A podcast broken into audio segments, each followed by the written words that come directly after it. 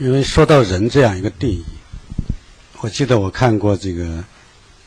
台湾有一个历史学家叫许倬云先生，呃，他对人有两个定义，说我们谈到人的时候，第一，首先我们是指一个人，就是个体的人；第二个，我更加赞同，他说我要从这个个体的人直接跨越，我要跨越很多概念。这些概念是什么呢？文化、民族、国家、阶级、集团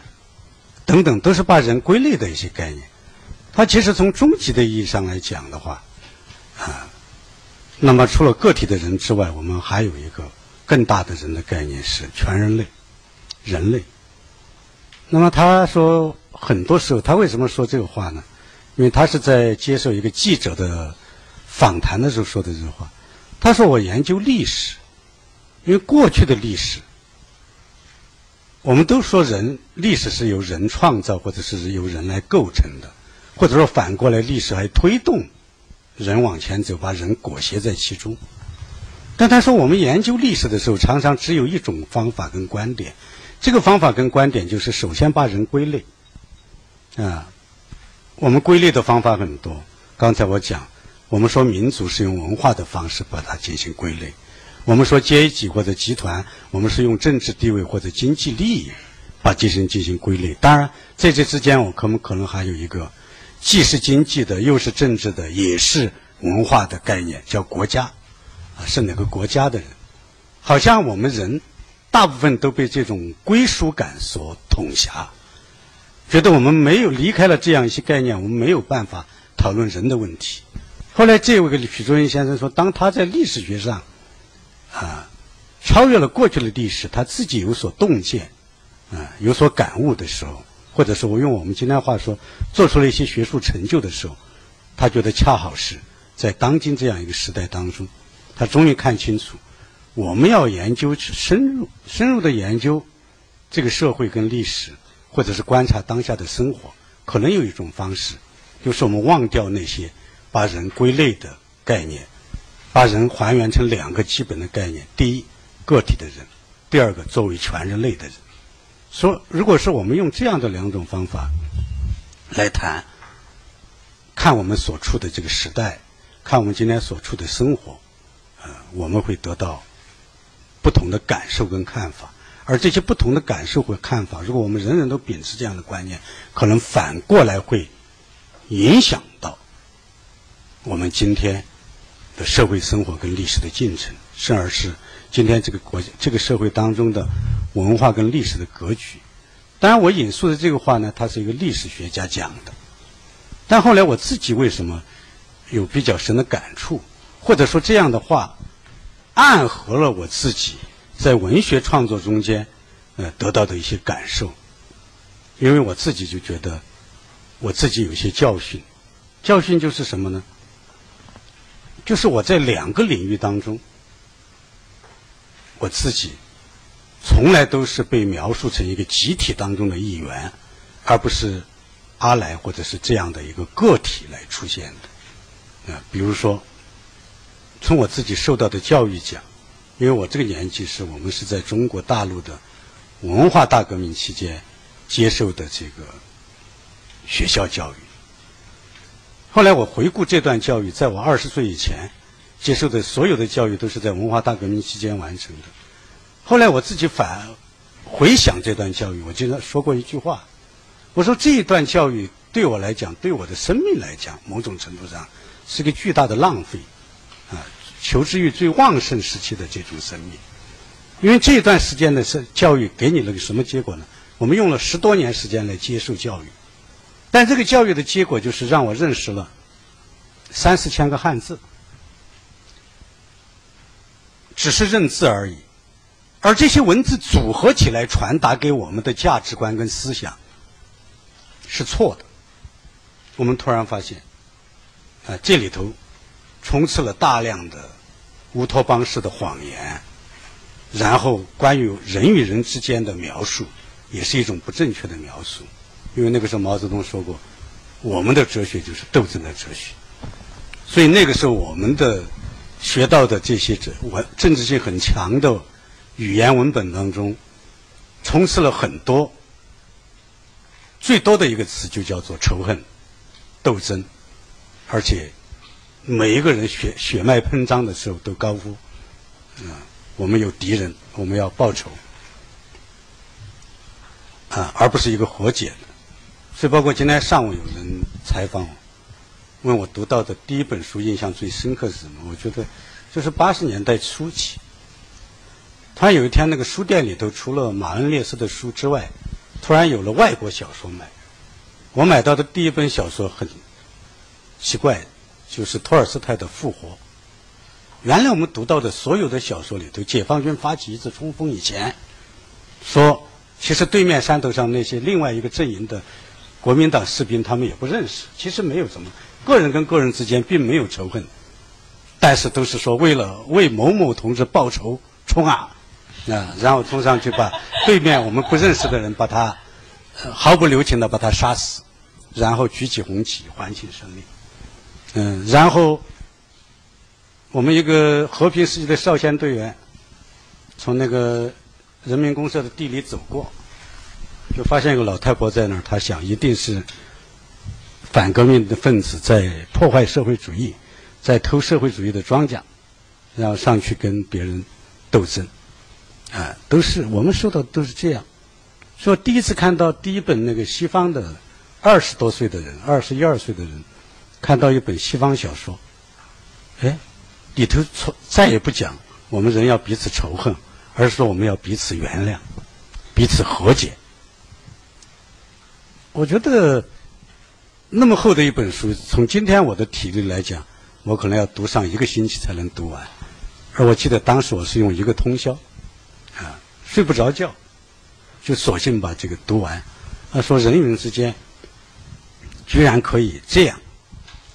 就是不要说呃那种没有来由的仇恨跟斗争，就是。真正有了某些仇恨，有了某些心结，居然我们还可以用这种方式来把它解开。这个对我们受过二十多年那种二十年嗯那种教育的人来讲，你突然发现啊，还有另外一种方式，而这样另外一种方式，就正好是把人从刚才我讲的那些东西大的集体概念当中把你抠出来，还原成一个个体。因为这种东西，只有你成为一个个体的情况下，我们所说的，因为今天我们在这个世界上，我们不可能看到，我们当把人结合成一个整体的时候，我们可以有能力。今天这个政治，不管是西方的还是东方的，不管是非洲的还是亚洲的，当我们把人归结成一个一个的整体的时候，我们很难消除这些利益冲突，我们也很难消除。文化上的误解、误解跟利益上的对立，而只有在文学当中，我们突然看到一种方法。从那一天我开始领悟啊，如果我们充分意识到，把我们身上概念上给予我们的所有的这些东西都把它解除掉以后，啊，我们还原成一个人以后，这样美好的东西，我们期望的这种东西是可以实现的。当然，后来我们再继续阅读，这个国门打开了。所以我说，后来在八十年代，呃，经现在经经常讲，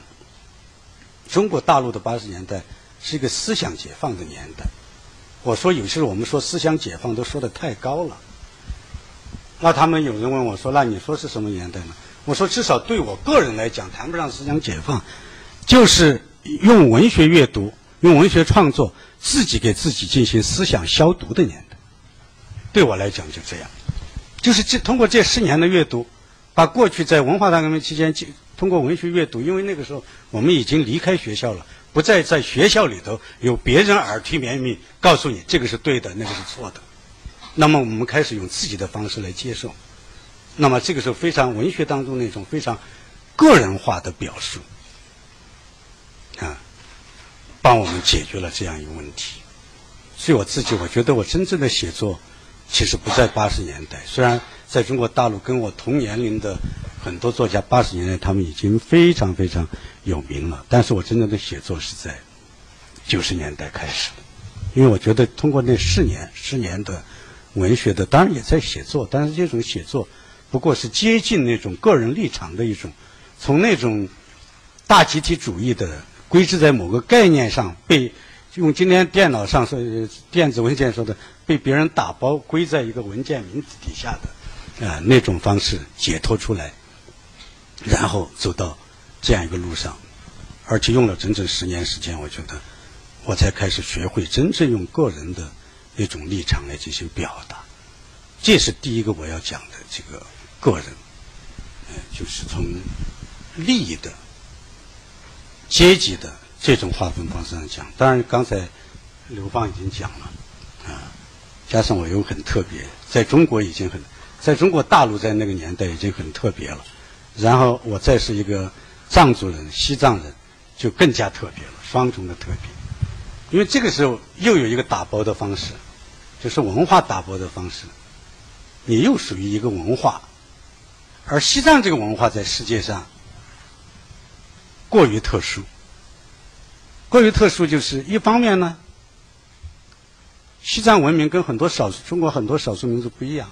就它的文明史还非常长，至少两千来年，但如果从考古这些来挖就很长了，上万年，新石器时代、旧石器时代，但就是有历史书。这个民族创造文字，也是一千好好几百年，一千好几百年，大家当然知道，就是，嗯，在中国最强大的时候，就是中国中央王朝最强大，大家都不否认汉唐气象，那么是唐代，而唐代真正始始终，唐代的几百年时间始终能够跟唐代中央王朝进行抗衡的少数民族政权，就是西藏。但是那个时候不叫西藏，叫吐蕃。但是它很奇怪，就是它所有的文化在七世纪、八世纪、九世纪这三百年当中就达到了顶峰，就是八百多少年、九百多少年的时候就达到了顶峰。但是后来，就在这个时候，他们大量的从印度引入佛教，引入佛教以后。这个文化突然就一个迅速发展的野心勃勃的文化，啊，那个时候它的疆域很大，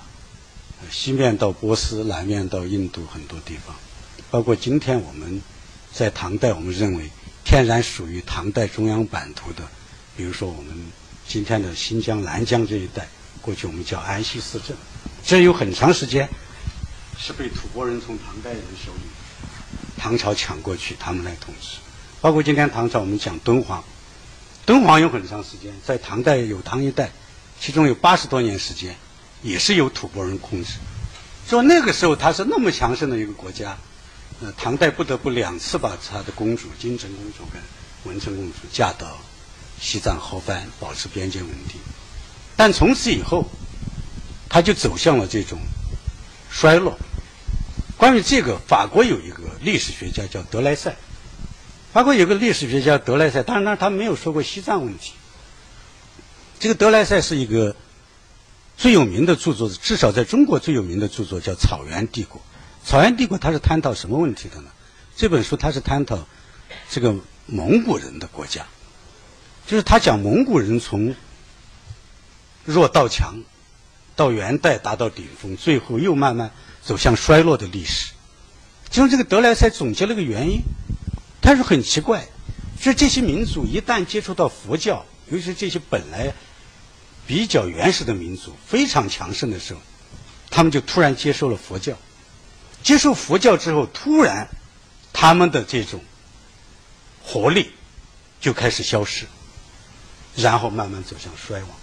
他举了两个例子，第一个当然就是他草原帝国所探讨的这个蒙古蒙古史。他还举了一个蒙古史以前的哪个朝代呢？中国的五五代十国期，呃，不是，嗯，魏晋南北朝时期，啊，这个北魏大家都知道，现在到有山西，大家也可以看到大同、云冈这些石窟，他过去也是很厉害的，甚至要入驻中原，而且在中原地带，你想山西是呃黄河流文明的老家，他在那个地方。还留下了很多遗迹，但他一旦接受这个东西以后呢，又慢慢走向衰亡。我很清楚德莱塞的话里头，他举了这两个例子里头，这本书里头大多段落我记不得了，但是他有一句话我记得。啊，他说我始终不明白，就是这些野蛮的，但是富于血性跟活力的民族，为什么一旦接触佛教以后，就走向了软弱跟消亡？这他们的生命力是如何萎缩的？我不知道。但回过头来说，西藏，西藏也经历这样一个东西。呃，过去是一个呃征服四方的民族，啊，然后突然一天消失了，所有的人，这个民族当中最精英的分子都进入到寺院里头，然后从九百多年开始，一直到差不多到今天，这个社会就一直维持那样一个面貌，没有发生很大变化。但正因为他这个被宗教整个文化成为一种宗教的文化，呃，整个地区掌握宗教的政权的人，也是掌握政权的人，掌握经济权力的人。那么这个社会从此就停滞了一千多年，没有发生任何变化，变成一块化石一样的活标本。那么这个时候，当我们所有人讨论西藏的时候，西藏，我写过一篇小文章，叫做“西藏是个形容词”，什么意思呢？就说今天全世界，不管是在中国的大的都市里头，或者我们走遍全世界，那么所有人，嗯，都说我喜欢西藏，哎，这是第一。第二个呢，为什么喜欢西藏呢？其实他并不想真正了解西藏，所以我说本身西藏是个形名词嘛。西藏肯定是个名词，跟香港一样是个名词，但它被形容词化了，因为我们想象出来，全世界的人共同想象出来一个西藏，这西藏是一个宗教国度，那么他们肯定与世无争，他们对神灵无比虔诚，让他们在物质上没有要求，最后西藏这样的一个结果就不断被描述，不断被渲染，最后西藏变成了一个我们世界的反面，就是。西藏这个词变成形容词以后，是我们世界、我们生活的反面，就是刚好是我们的一组反义词。如果我们的生活是物质的话，他们就是精神的。他们不吃饭，他们像鹰一样飞在空中，张开嘴巴吸点风就可以了，嗯。但是呢，我们一定要吃牛排，呃，吃鲍鱼，吃龙虾啊。他们可以不这样，它是一组反义词。假如我们是世俗的。那么他们就是比较高尚的。假如我们是文明的，他们一定是野蛮的，就恰好形成了我们今天日常生活所有城市人、小资们、白领们、知识分子们，嗯，他们生活的一个反面。啊，它是一组反义词。西藏成为一种想象，而且所有人去到西藏以后呢？他也不管。我们说，如果是你没有去过西藏，行，你这样想一想。但是他可以顽固到，就是这种观念，他可以顽固到，去过西藏以后，他不但没有去形容词化，把它还原成名词，他去过西藏以后再回来，这个形容词的程形容词化的程度更加重了。嗯，凡是去过西藏的人，回来对周围人的描述，他一定是在加强。这种反义词的那种反义的程度，跟我们生活相对的程度，我就老想，我想我作为一个在，如果作为一个人生在中国，就已经经常被外界误读了。如果再生在中国的西藏，那这个误读就要再加重十倍、二十倍，所以。我觉得，当我自己开始写作的时候，那么我可能就面临一个问题，就是如果你写出来的东西不符合别人的想象，你就有麻烦，啊，你就会遇到巨大的麻烦。就是为什么你没有写出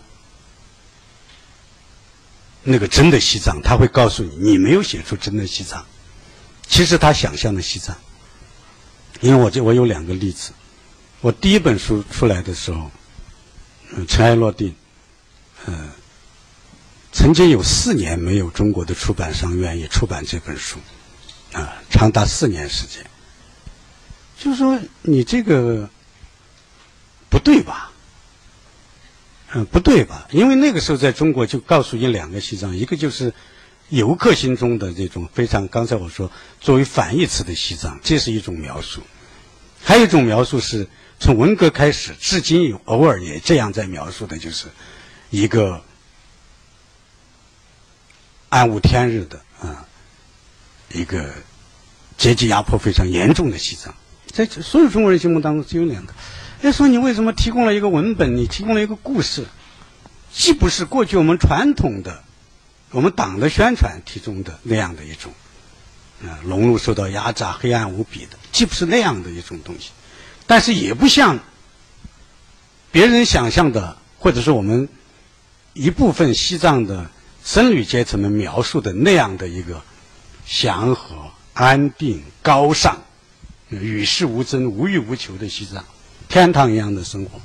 都不是。好的出版有出版商就说：“那我这个书卖给谁呢？”嗯，因为全世界的人大概就已经被划分了，就相信两种西藏，读者也就这样相信两种西藏。那么看你写出来一种东西符合哪一个呢？你哪个都不符合，那么怎么办？说你这个书绝对一定是卖不掉的。所以对不起，我们不敢出版你这本书。但如果要出版，也不是不可以。就说看看你的文笔还文字还不错啊，没有什么太多错别字。那么我们觉得你可以，我们可以提十二条意见，你改一改，然后可能可以出版。嗯，我呢比较固执，因为我觉得，因为我坚信就是除了这样的一些概念之外，我自己在那样一个地区生活。我睁大眼睛看，啊，认真思考，然后我还自己做了大量的呃史料的收集跟研究，啊，甚而至于在出版这本书之前，我还写过一本专门的地方史，是历史书，不是，呃，写过一本历史书，地方史就是对这些地方的历史，尤其是佛教在这些地方，在我家乡一带七八万平方公里土地上。传播的历史进行了一遍梳理，而且这些材料呢，不是从书上抄来的，是在民间大量的走访，啊，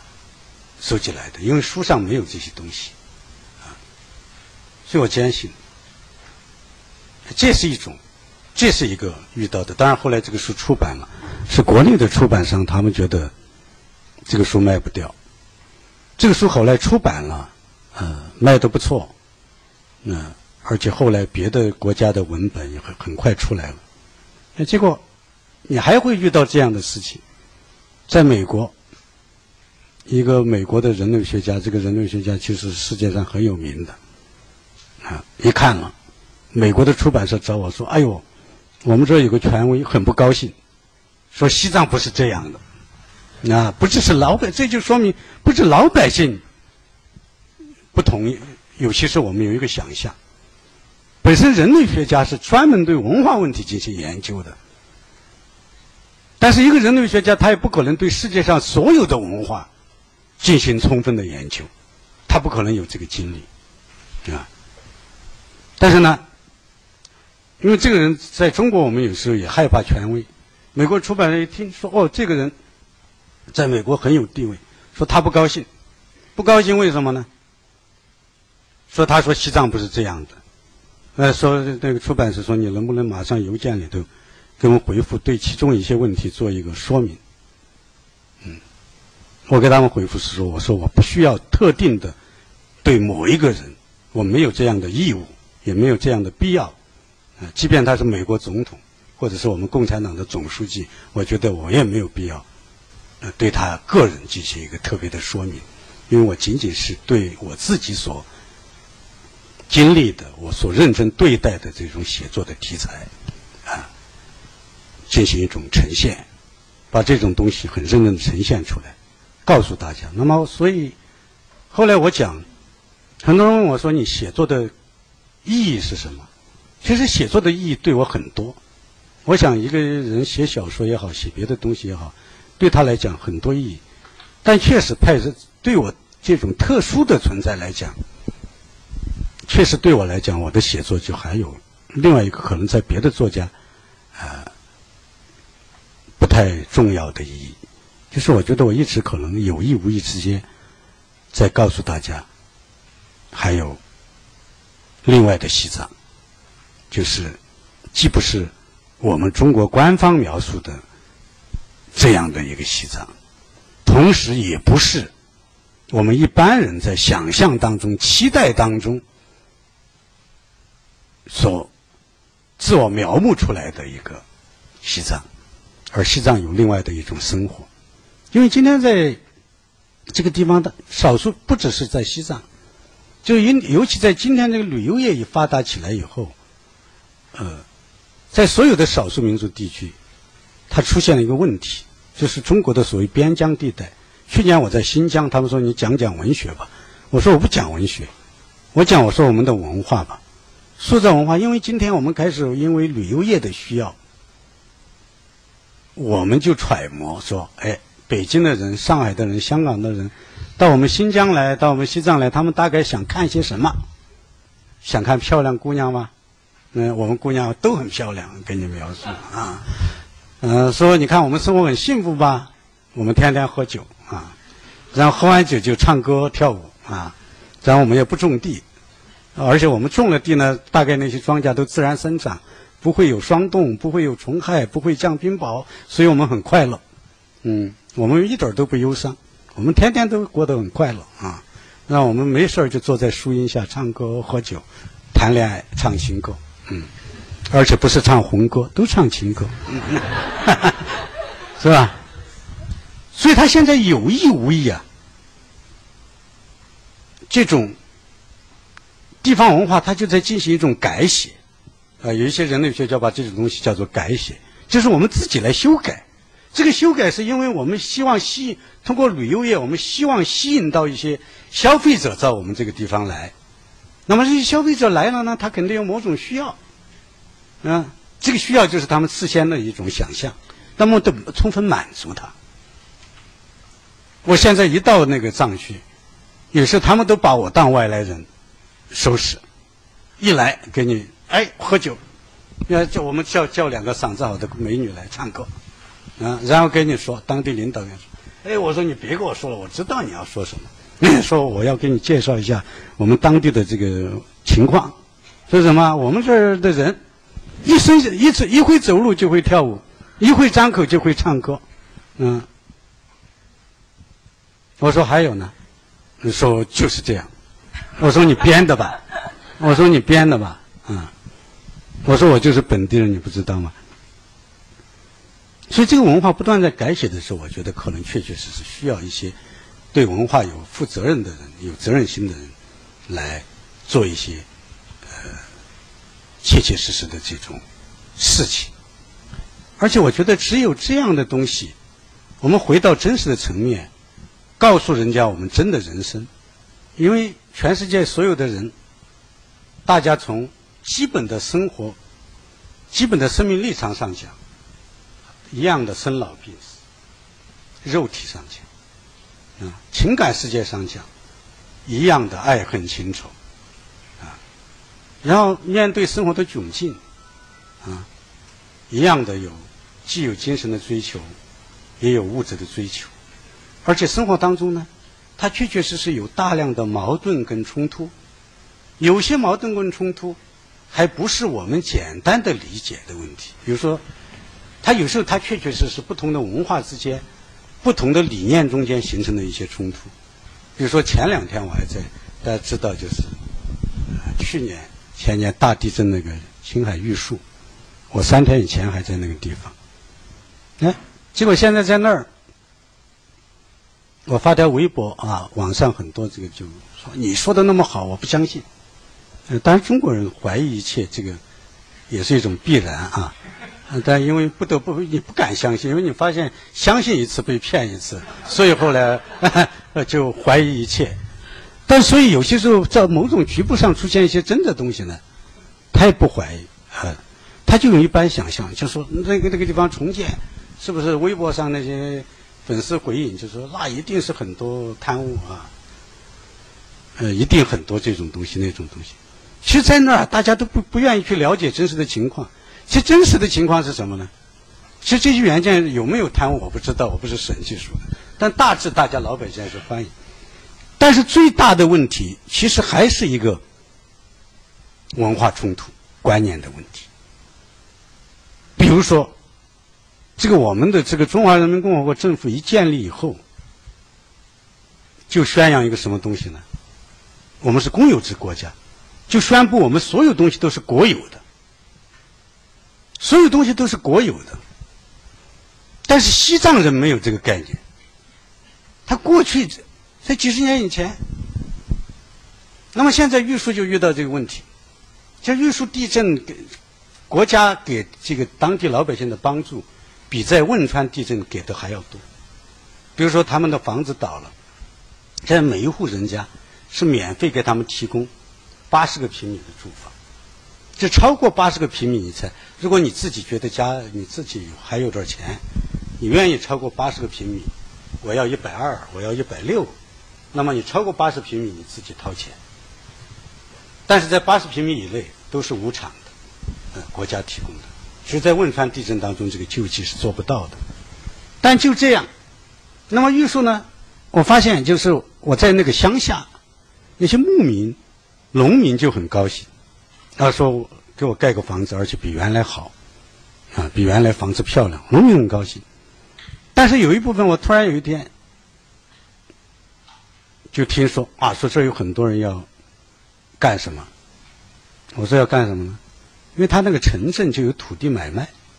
本身我们土地买卖在内地大家都知道，没有私人干土地买卖，都是政府买卖土地。但玉树那个地方说。这个院子，这个地，它它有一个镇，而这个镇呢，在不像在西藏别的地方，很多镇是新建起来的。这个镇是过去因为是从青海到西藏的这个商路的要道，所以地震这个结骨镇，这个镇已经有一千多年的历史。当年文成公主进藏就经过这个地方，还在那儿住过很长时间，休整再走到西藏。所以这个街上的地，那么一个两三万人的城市的地，商业中心就市中心的那个地，在民间早就有自由买卖，因为他觉得共产党是谁，过去他我不知道，毛主席是谁我不知道，过去藏族农民还有人讲，我都听到过说，哎呀，怎么有两个人？毛主席我们是知道，因为他有他的照片，哎，为什么你们不把不贴共产党的照片呢？为什么共产党早要老要藏起来干什么呢？因为他不理解，就是藏族人的那种比较原始观念当中，他甚至不知，他很难建立起来一个政党的概念。他觉得就是一个一个的人嘛。说毛主席我们是看见了，为什么老看不见共产党呢？啊，啊，不不明白是怎么回事情。所以国家你去说我们宣布解放这个地方了，就宣布这个森林、草场、土地都是国有的，他也很难接受这个概念。他不但不接受，就是在玉树这个民间，一直到地震以前，他就一直有这个民间的土地的自由买卖。那政府也爱莫，政府又拿他也没有什么办法，也不太说得清楚，因为当地老百姓确实很难接受这样一个概念。那么农民没有意见，因为乡下的土地不值钱；牧民没有意见，草原上不值钱。到这是一个城镇，那个城镇的土地买卖到了多少呢？他们最贵的房子，哦，最贵的地达到一亩地三百多万。那么现在国家说要重建、重新规划，那个规划图也很漂亮，国家也花了很多心思。啊，一来重建，哎，突然发现老百姓打死不搬，他说你赔我钱。哎，但是共产党的干部一想，我赔你钱，这个土地不是国家的吗？我们六十年前就来宣布了，啊，这是国有了。他们你们今天在土地买卖。这个就形成了一种文化冲突。啊，说那你行，你让我搬走，那你赔我钱呢？国家说这个土地是我们的，我们凭什么赔你钱呢？我们六十年前确实，一九五二年我们就到这儿解放这儿，就宣布所有这一切都是国家的，什么是你的？那这是一种冲突。第二种冲突还有就是，有些就是牧民乡下，哎说我们给你修房子吧，给你挪一挪地方，坚决不挪。哎说老乡你这儿不行啊，你这是那个将来泥石流要下来，那说不行，我这是他妈那个活佛念过经的，我这个地方风水好，坚决不搬。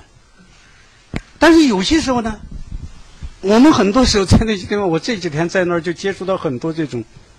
非常有趣的这种个案，就这种东西它是一种深层的那种文化冲突，但往往呢，我们很多干部呢，他不懂得这个，啊，就很生硬的，哎，说国家的东西你为什么不搬？他说我为你好，他们这儿明明后天等几天就要泥石流要下来，你就得搬。那就得办，但是呢，本来是办好事，但有时候好事方式方法不对，文化上有这种东西，我们不够理解，反而造成那种不必要的对立啊。所以，他这种社会情况往往很复杂，就是每一个地方，我想它既有中国整个中国的所具有的那种，中国的任何地方肯定都有中国所具有的那种普遍性的问题，但是呢。在不同的文化区域当中，不同的民族当中，尤其是在不同的宗教背景之下，它还有自己特殊性非常非常强的问题。但是有些时候，我们中国是一个无神论的国家，无神论的国家会导致一个问题，就是我们唯一可以相信的就是物质的力量。我们的 CCTV 天天宣布，我们给了新疆多少钱。我们给了西藏多少钱？我们给给给他们盖房子、修铁路，啊，因为我们永远衡量就是我们怎么样在用物质来去满足他，但他没有想到一个问题，就是无神论者他不能理解说，这他妈有宗教信仰的人，但可能相对你来讲可能是比较蒙昧的人，但是他在物质层面上，除了物质上的满足之外，他们还在追求另外一种满足。如果我们没有充分的理解到这样的一个问题的话，我们只是认为我们今天新疆的问题、西藏的问题，可能仅仅只是这些地方和内地的经济的差异、文化教育发展的差异而造成这些差异。所以今天我们只要多投入，经济上多投入，只要哪一天他们的房子跟我们一样好了啊，他们的大学跟我们一样好了。他们的意愿跟我们一样好了，一切问题就迎刃而解了。其实未必是这样，其实未必是这样。所以您觉得，其实了解他们、理解这样的情况，最好的办法还是透过个人，从作为人的一个出发点，比如说透过，我想您的很多的作品当中，其实描述的都是每一个个体，然后透过这样的个体，可以折射出来这种文化背后的很多的现象，是吗？对，因为我觉得每一个人，我们只能坐在，因为我不是政府官员。如果我是政府官员，我肯定就是通过自己在自己权力所控制到的这个地方，我用我的理解去做一些事情。但是我这恰好就是我不是，那么我只是一个写作的人。那么我写作的人，我觉得我自己至少嗯有责任把这样的真相。告诉给大家，比如说刚才我看到，不是推，也帮出版社顺便推销一下。我看那个台湾的麦田在卖空山门口，啊，空山里头其实我其中我讲过一个故事，其实跟这个很像。我讲的是我们家乡一带的故事，就讲森林，就讲森林，其实就跟刚才我讲的在这个呃玉树这个事情很像。这原来我的老家那一带是在四川。都是那种遮天蔽日的大森林，就是这个林区是仅次于东北林区，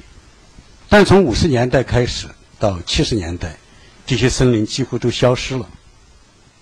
啊，消失了以后，当然这些森林消失是谁呢？肯定不是当地人干的，因为我们当地人第一人口很少，在那儿住了上千年，但是这些森林都还在。嗯，五十年代我们大量的。森林工人，我的老家那带，我们总人口是六十万人，其实只有当地只有五十万人，有十万人是来砍树的，啊，就是高峰时期，就是六个人当中有一个人是来砍树的，啊，后来这森林就消失了，消失了之后呢，我们要搞环保了，啊，我们要搞生态了，九十年代开始。啊，就不准砍树了。但这个肯定是对的。但是呢，也不准当地人砍树。但当地人盖房子，他的文化传统得砍树吧？因为他传统建筑，他不能搞那个钢筋混凝土。嗯，你又没有给他供应天然气，他家里要生火、煮饭、炖炖牛肉啊，冬天取取暖的，这个也得砍树，没办法是吧？但是突然这件事情成了一件犯法的事情了，违反森林法啊，环境保护法。而且一砍一棵树要违反好多个法律，不止违反一个法律啊，这也是对的。但老百姓又想不通了，就跟想不通。再说这些，我们原来我们这个山上这么多树，都是我们的，那棵树就是每家每户的。那这这片山原来是我们家的。好，国家也来，那现在有没有说国家？又是一个看不见的，跟共产党一样看不见的东西，那对吧？国家也是一个看不见的东西。他说这些东西怎么就变成国家的，我们也不知道。但是国家来了之后呢，我们还能弄一弄。但问题是你国家你派那么多人来把百分之九十几都搞掉了，弄走了，现在要保护，但是你不能不让我盖房子吧？啊，你不能不让我这个弄吧？所以有一段时间就这个事情，老百姓跟政府的冲突很强烈。那当然，你一砍树，政府的手段就是派警察抓人，扔到监狱里。这老百姓不服气啊！说那你们砍了那么多，第一先是谁的？到底是国家的还是我们的？这且不论。就是你们砍了那么多，那你们为什么不关呢？为什么我们刚砍一两棵你就把我关起来？大部分是你干掉的，对吧？因为我们干不掉那么多东西。嗯，其中比如说我的空山里头有讨论过这样一个问题啊，这个小说叫做《青雷》，空山的其中的一卷。啊，就探讨这个问题，就怎么解决这个问题。所以我们现在确确实实当地它文化形成历史原因。当然，我们今天讲城市里头人一讲很清楚，但对老百姓他完全是另外一个文化传统里头，你把过于现代的、过于抽象的这些概念强加给他，他接受起来很。的确，我想您的很多的故事里面啊，涉及的到都是这种非常有意思的一个非常鲜活的、也是具体的一些故事，告诉我们这个当地的一些文化的一些具体的情况。那您刚才说到，实际上西藏或者说是藏族文化现在变成了一种符号，特别是在我们大众消费的这么样一个年代，确实是有这样的情况。那像我的很多朋友，包括有很多的老外，就会跟我说，他去西藏，西藏寻找的就是心灵的香巴拉。他就是要寻找这个东西，然后他去了以后，他觉得找到了，感到非常的满足。那为什么？实际上我们要追溯说，为什么人心中对于西藏会有这样的一种印象？西藏为什么会变成这样的一种符号？我想实际上和我们的媒体是有一定的关系的。就是人家要有这个最初的印象是从哪里来的？我是从事媒体工作的人，那么现在呢，作为这种信息的时。实际上，我们的信息传播的按道理说是非常的快。我们所有的媒体的同仁，包括我自己在内，每天都在努力，希望可以把一个更加真实的、更加多元化的，也是符合实际的世界呈现给大家。但似乎好像我们越努力，这个事情越往我们相反的方向在走。您觉得为什么会是这样呢？因为这个就是过去如果说想象，他还不了解。因为我对也还非常有意思啊，就是我读一个。一百年以前，一个外国人，一个法国人或者是一个英国人，他们到西藏那个时候去很困难了，哎，去探险，他们写的东西，跟今天很方便就去的一个文化人，他们写的东西，你进行比较，哎，你突然发现，原来是原来去西藏最困难时代去的那个人，他写的很真实，啊，各个方面，但今天。很方便就去到那儿的人，可以获得信息渠道也非常多的这个人，他写的东西，可能反而是远离真实的。那么其中其实有一个最大的问题就是，因为原来他去探险的人干什么的人，嗯，他这个很简单，他就是想去了解，他没有太强的那种别的目的。但今天的人呢，呃，一写。他其实，在写一本书之前，其实已经想到了很多问题。比如说，刚才我讲的读者的需求，读者想象了，他不愿意或这个想象被读者有时很顽固，嗯，他不愿意他这想象被打破。第二，就刚才我说的，中间还有出版商，当然还有媒体，啊，那么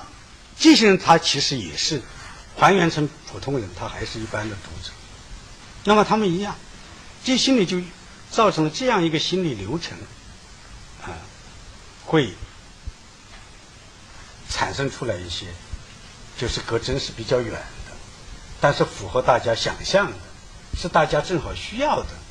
呃，这样的一些产品。但是，现在更重要还有一个就是，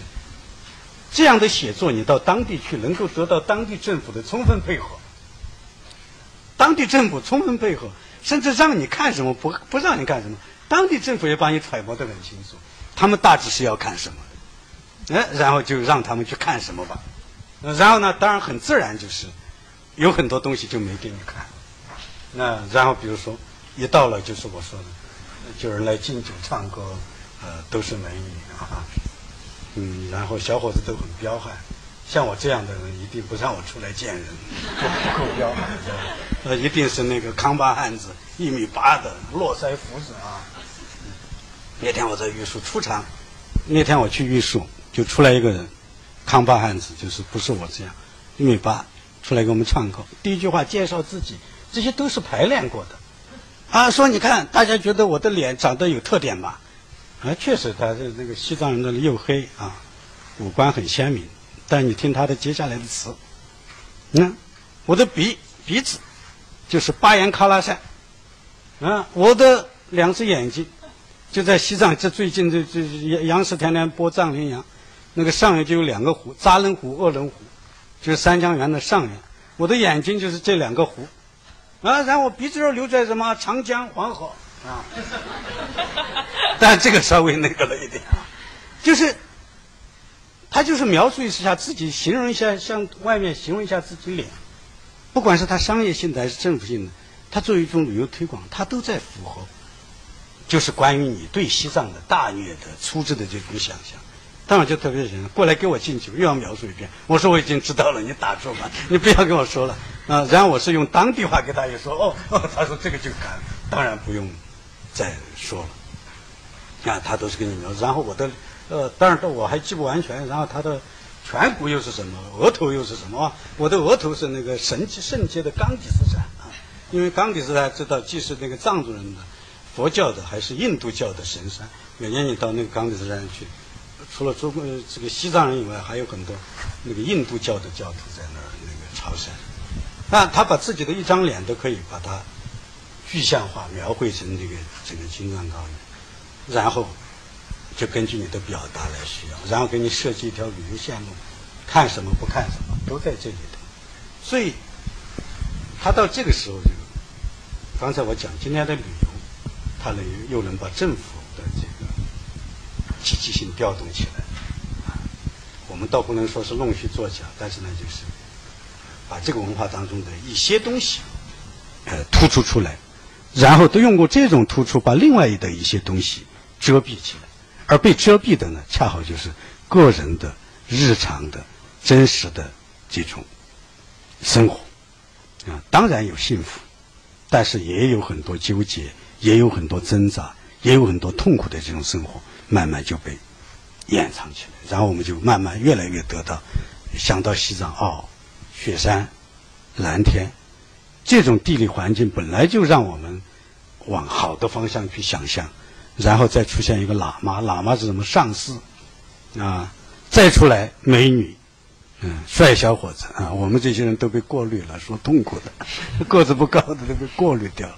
所以我觉得他是这样一种情况。这个呃，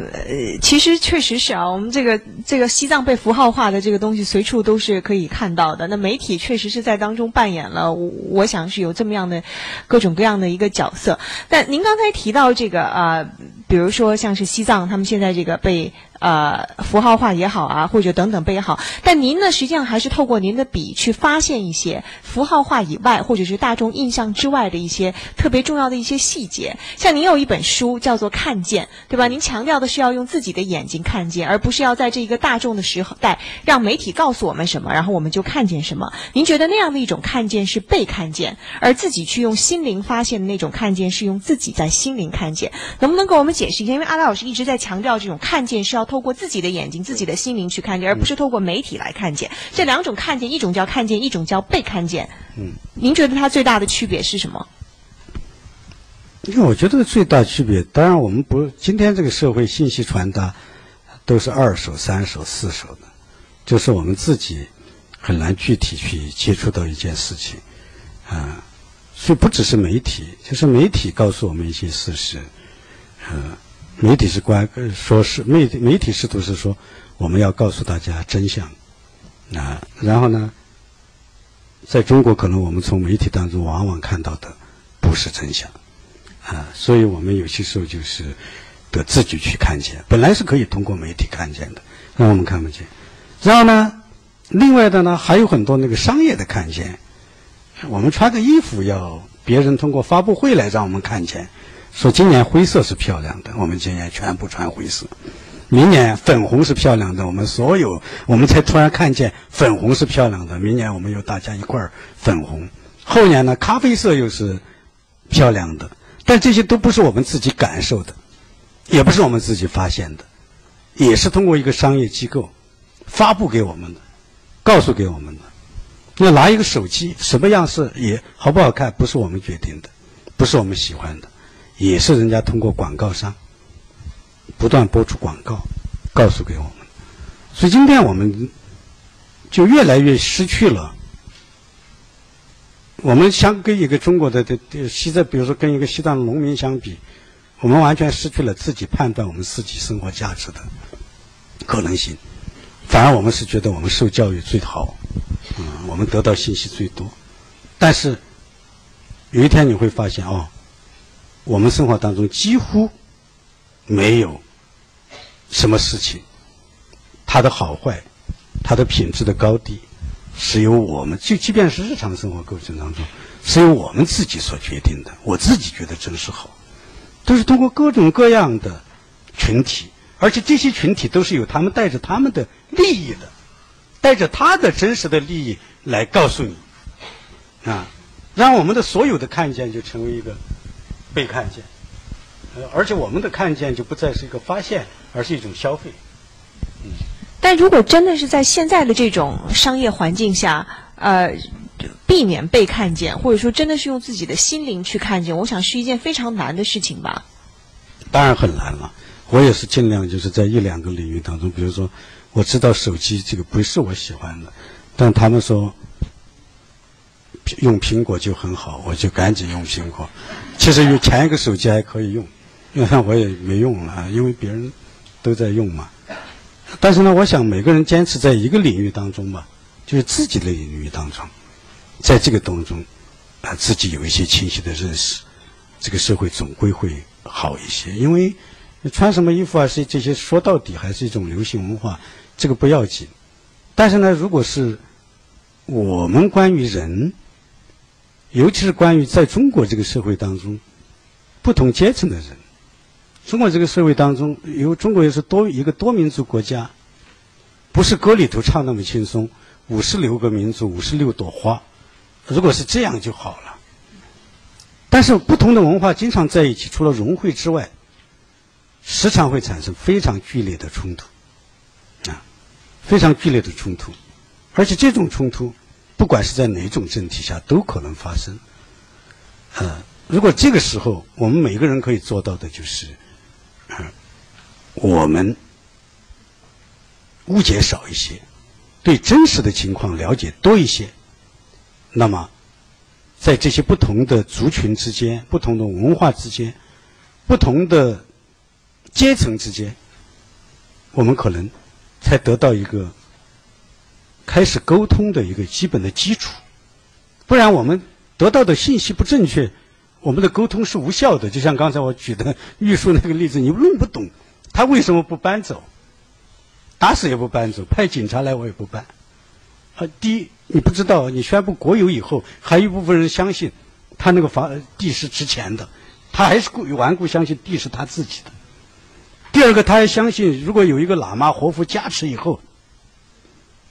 这个地也是有特殊价值的。泥石流来，他也是不怕的。呃，地穿过地震断裂带，地震断裂带就在他家门口底下，他也不怕。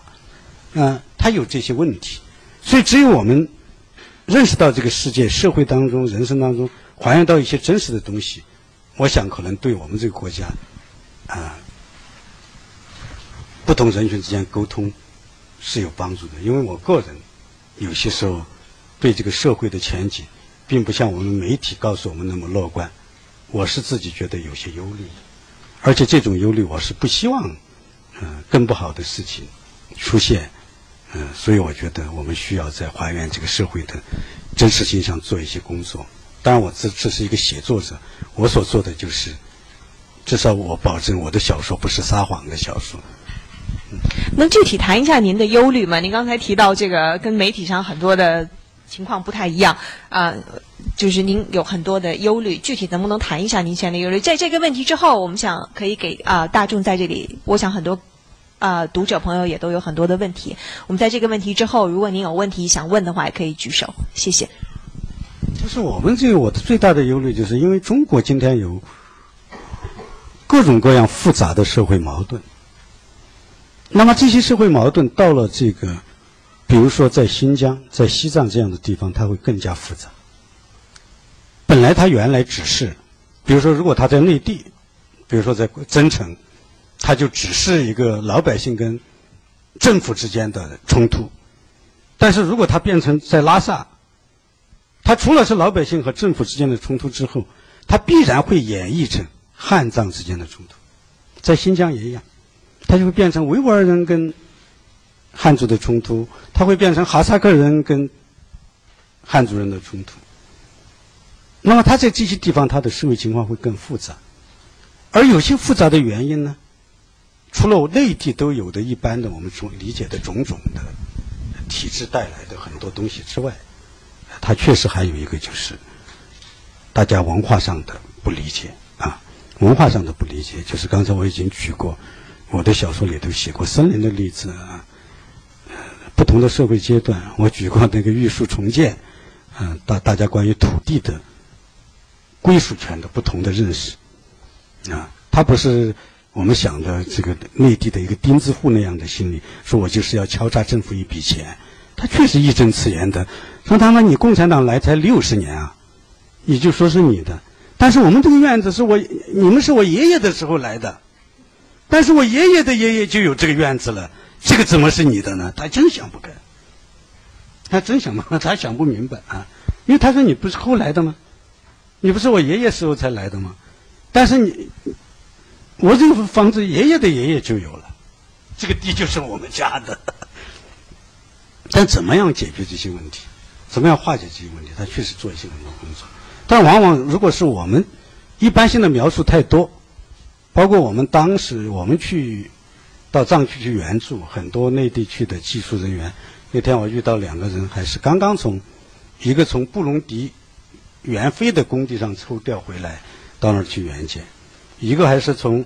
我遇到一个沈阳的建设厅的干部，还是刚刚从英国留学回来。啊，又到那儿去援建。但是他们更多理解这个事情呢，很辛苦，他们也付出了很多辛劳，而且种种身体的不适，我跟他们交谈也很多，我跟他们交谈，但是他们就少一个问题，就在这个氛围当中，他们就老从这个技术问题去理解，老从物质层面去理解，就他还有一些在文化问题，就他一定有一些更深刻的观念性的、习惯性的东西。我们对这种东西去深究不多，让他们也很辛苦，辛苦完了呢也很焦虑。不是说这些人就是有些时候我们民间有媒体描述的呢过于光辉，但是民间想象呢，我觉得又过于黑暗。有些时候不是这样，但是呢，就这种东西大家对不上路，啊，对不上路，造成一些那种不好的东西。但是呢，我觉得怎么办呢？因为我又不是乡长，也不是县长，啊，更不是省长，所以我觉得我们只是在小说当中尽可能多还原一些当时的生活，让大家对这种东西有一些更大的理解。因为文化的力量，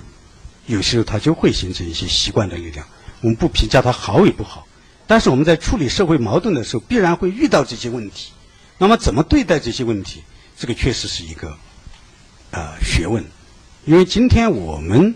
很多人处理问题，尤其在中国，我们的官员，啊，我还是说不是媒体说的那么，但是呢，也不是那么民间想象的那么黑暗。但是呢，确确实实就是，他们已经最大的问题就是。他们已经非常非常的，可能有时候像相信宗教一样，相信我们讲的国家、政党的这一套东西，觉得这一套东西是天然的、合理的、合法的。让对待民间种种的旧的文化延续下来的，不只是少数民族，汉族也有。不同的地区也有，或者说他留下来的国家或者是政党的那一套，已经成为了一部分人的思维的框架。跳出来了这个框架，他不懂得用其他的方法怎样思维。而且他就觉得这个是唯一至高无上的。嗯，而且这种东西呢，里头就恰好表示，表达了一个这个里头他有一个非常不好的观念，就是觉得，只要是国家需要，个人就应该牺牲。但是一个文明社会不应该是这样。国家是国家要来做什么？国家存在的合理性是让个人价值、个人财产到精神价值得以保持。但现在我们老是要求说，我们因为我们国家需要，你们要做一点牺牲，啊，精神上的牺牲、财富上的牺牲，所以这个问题就造成了一种官民之间的，而且当然内地呢，他还不会描述成一种。让这个国家分裂性的表达，它最多是官民冲突。但是你一换新疆、西藏或者内蒙等等这些地方，它就可能演变成另外一种东西。那么这种东西多了，那么就说，我要求不属于你这个国家的这个声音就会出现。啊，其实这种声音早就出现了，但这个还不是大多数人的共识。但如果我们继续发展下去，人家得到的同情就会越来越多。